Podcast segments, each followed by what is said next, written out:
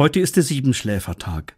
Eine alte Bauernregel stellt fest, scheint am Siebenschläfer Sonne, gibt es sieben Wochen Wonne. Längst können Meteorologen das bestätigen. Ende Juni, Anfang Juli stellt sich in unseren Breiten oft eine stabile Großwetterlage ein. Dabei geht es heute gar nicht um Wetterprognosen, denn eigentlich müsste der 27. Juni Tag der sieben Schläfer heißen.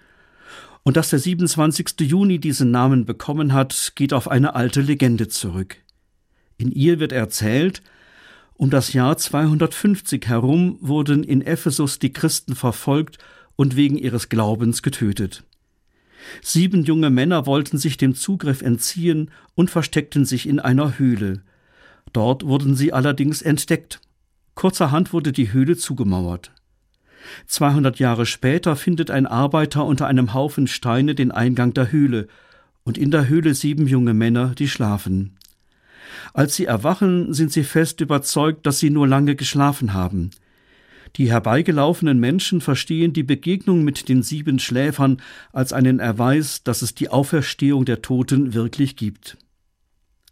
Wie das Wetter sich in der nächsten Zeit entwickelt, davon lasse ich mich überraschen. Ich finde es faszinierend, dass die sieben Schläfer einen Platz im Heiligenkalender bekommen haben. Ihre Geschichte erinnert mich daran, Auferstehung kann mitten im Leben geschehen. Wenn ich an einem Problem herumdenke und mich wie eingemauert fühle und dann ein neuer Gedanke einen Weg zur Lösung eröffnet, oder wenn ich mich müde und kraftlos fühle und die Begegnung mit einem anderen Menschen mich wieder zum Handeln anstößt.